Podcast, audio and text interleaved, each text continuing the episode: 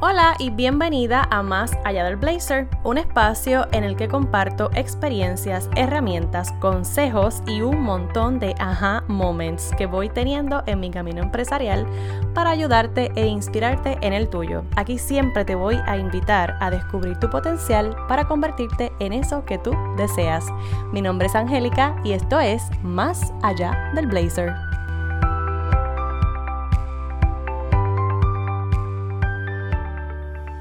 Hola, bienvenida al episodio 44. Como sabes, ya te dije que este es el año de reinventarte. Yo sigo pensando que eso es así. Y quiero compartirte todas las herramientas posibles para que tú encuentres eso que te guste hacer, eso que te apasione y que descubras el potencial que tienes guardadito en una gaveta y que por miedo o por las razones que sean no lo has sacado de ahí, pero este sí es el año en que vas a sacar todo eso y vas a hacer algo que te gusta. Así que hoy te voy a compartir qué necesitas para ofrecer una charla, pero no cualquier charla, una charla cinco estrellas, de esas que tú dices, wow, me quedé con ganas de seguir escuchándola, es que quiero saber más, ¿dónde la consigo? Pues de esas, ¿ok?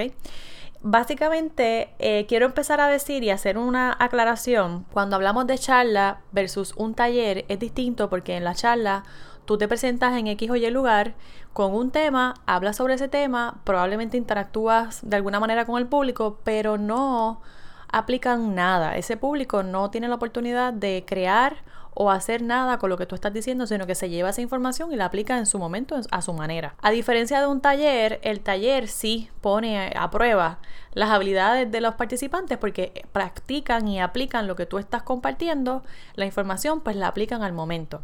Así que aclarado eso, ¿cómo es que tú te vas a convertir en esa speaker 5 estrellas? Pues lo, lo primero que necesitas y esto es antes de la preparación como tal, es hacer las paces con el miedo y tomar riesgos. ¿Por qué? Porque si yo, por ejemplo, no hubiera aceptado la primera eh, conferencia o charla que me, que me invitaron a dar en el 2015 en la Universidad de Puerto Rico en Bayamón frente a cientos de secretarias, porque fue durante la Semana de las Secretarias, y yo dije, bueno, pues está bien, pero eso en mi vida yo lo había hecho. De ahí para acá, el resto es historia y miren dónde estoy.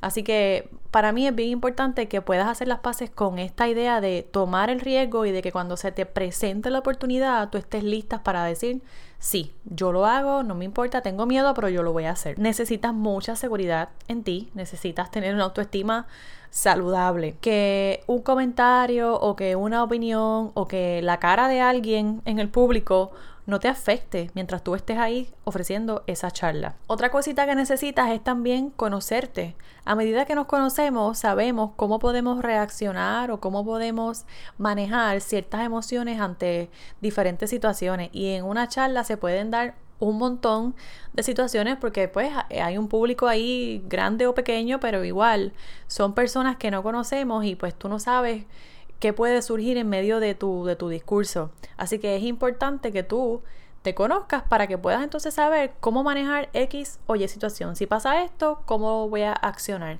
Si pasa esto otro, ¿qué otra acción voy a tomar? Y así sucesivamente. Entonces, ¿qué necesitas antes de ofrecer esta charla 5 estrellas. Número uno y más importante, estar preparada. Y estar preparada física, mental, emocionalmente. Ya te dije que necesitas, ¿verdad? Tener una autoestima saludable porque vas a presentarte ante un público de diferentes personalidades y con diferentes intereses. Hay personas que no les importa tu charla, están ahí simplemente porque los obligaron, pero no necesariamente le vas a gustar a todo el mundo, así que tienes que manejar con cuidado los gestos de algunas personas, los comentarios.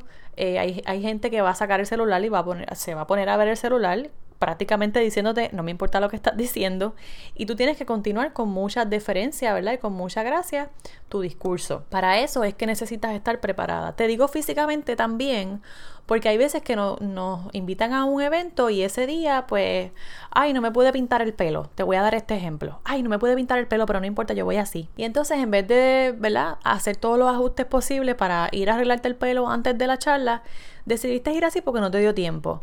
Y eso es fatal porque ya ahí dejas una impresión que no necesariamente va a ser la más positiva.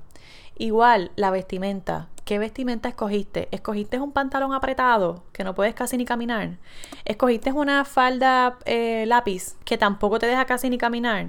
¿Cómo te vas a mover entonces por el espacio? Esos son detalles que a nivel físico necesitas estar consciente y necesitas tenerlos en cuenta, porque entonces si te vas a mover por el espacio o si es que vas a estar sentada, ¿cómo vas a vestirte? ¿Qué mensaje vas a llevar allí con tu vestimenta? También es importante que tú trabajes con tu respiración, que hagas ejercicio o por lo menos esas semanas antes de tú ofrecer esa charla, sal a caminar y practica diferentes ejercicios de respiración que te ayuden a fluir mejor durante la presentación y que no te fatigues en caso de que tengas que hablar por más de 20, 30 minutos. Además de que el ejercicio te va a ayudar a proyectarte en buen estado físicamente y se va a notar que te sientes bien. Otra recomendación para antes de esa charla es dominar y conocer el tema. Hay quienes te van a decir, no importa, zúmbate, habla como tú entiendas o di lo que tú entiendas y no considero que sea la mejor alternativa. Si de antemano ya sabes que tienes la oportunidad de usar una presentación digital,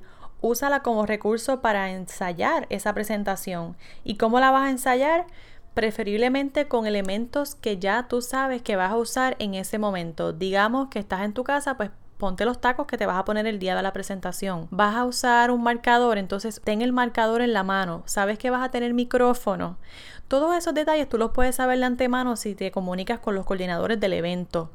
Hay veces que puede cambiar el plan igual, puedes ensayar una, una, vez con el micrófono, una vez sin el micrófono, si cambia el plan, cómo te vas a mover por el espacio, planifica esa improvisación. Y con esto de la improvisación, también te quiero decir que es importante que conozcas cuáles son los demás recursos de ese evento. Hay otras personas que van a hablar antes de ti o después de ti, cuál es el orden cuál es la hora de la charla, dónde es el lugar, cuál es la audiencia, son hombres, son mujeres, son ambos, cuál es el propósito de ese evento, qué es lo que está promoviendo, todo eso es información valiosa para ti, para que tu presentación se ajuste y se alinee a eso.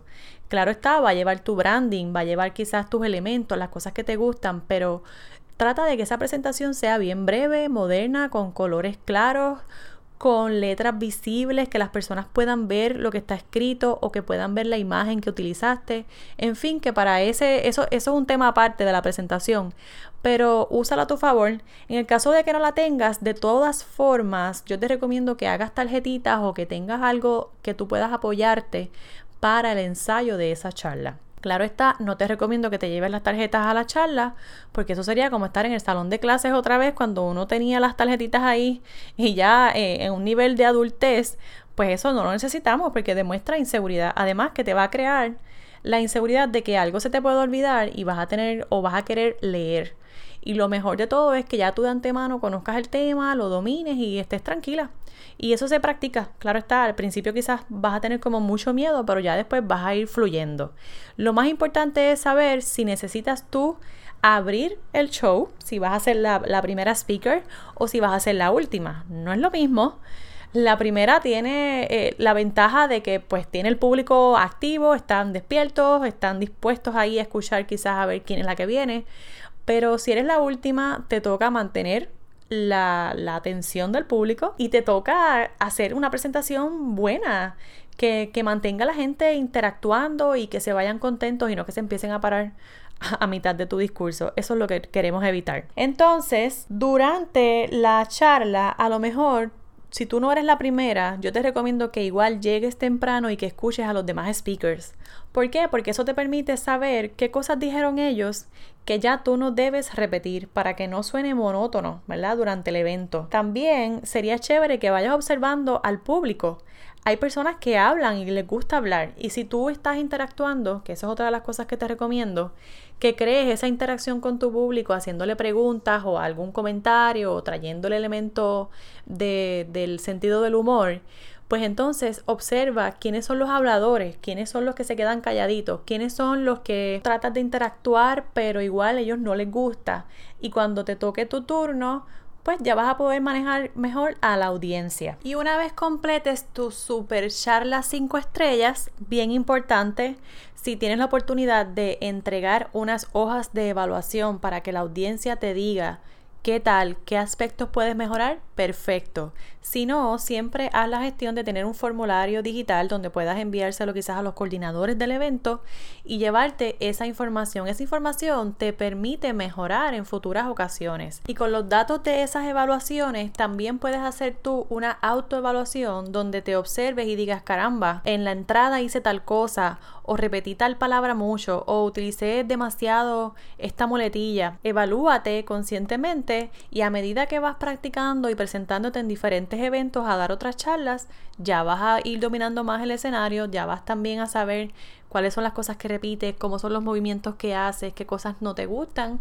Y así es como uno se convierte en un speaker 5 estrellas. Amiga, este es tu año. Hazlo ya, tienes el conocimiento y sabes y dominas ese tema. Si estás lista, sabes que esta es una de las cosas que trabajo en la mentoría uno a uno y también te puedo apoyar para darle un upgrade a tus presentaciones digitales y que tengas el paquete completo en tus charlas. Déjame saber cuándo y cómo empezamos. Estaré encantada de caminar contigo. Todos los detalles de este servicio están en las notas de este programa y también en dearblazer.com. Desde acá, un abrazo. Chao.